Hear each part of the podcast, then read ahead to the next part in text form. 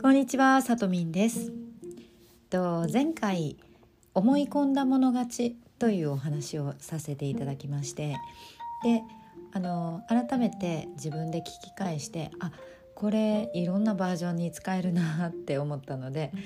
とちょっと勝手にシリーズ化したいと思います。なんとか勝ちシリーズですね。で、今日は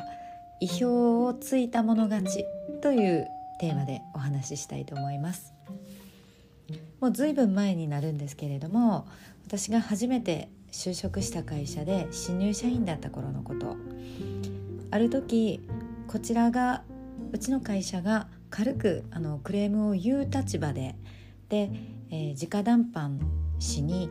先方のある会社へ乗り乗り込んでいくというか、まあ、上司と一緒に同行してもらって向こうの担当者に会いに行くというシチュエーションがあったんですね。状況としては、まあ、相手の会社の方が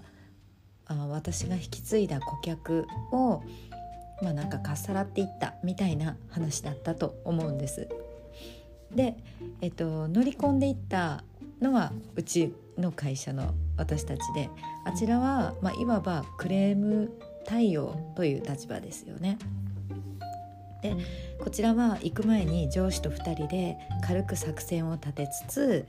まあ、私は新入社員ですのでなめられないようにとちょっと気合を入れて乗り込んでいったんですね。でそしたら向こうもあの、まあ、担当者の方課長さんか誰かででその上司の方と一緒に会う約束だったんですけど上司の方が遅刻してきたんですね。私たちが行った時まだいなくてでもうすぐあの上司帰ってくると思うんで待っててくださいみたいな感じでおいおいって思ってたんですね内心。そしたらその上司の方っていうのが帰ってきた途端になんかこちらが拍子抜けするようなあの前から知ってる人みたいになんか親しみやすくていきなり話しかけてきてなんかこっちのこう緊張感とかこうちょっと気合の入り具合を思いっきり肩透かしして一瞬であのその場の空気を和やかなものにマネージメントしてしまったんですよね。で私はですねそういうあの型破りな人というのが昔からあのとっても興味津々だったんですよ。なので一気にその方にあの引きつけられてその後はあの何度か確かその部下の係あの課長さんと3人で飲みに連れてってもらったりとかしてあの可愛がっていただいたんですね。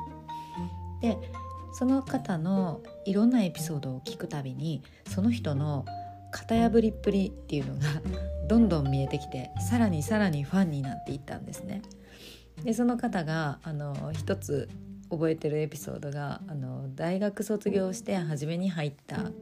会社がゼネコンで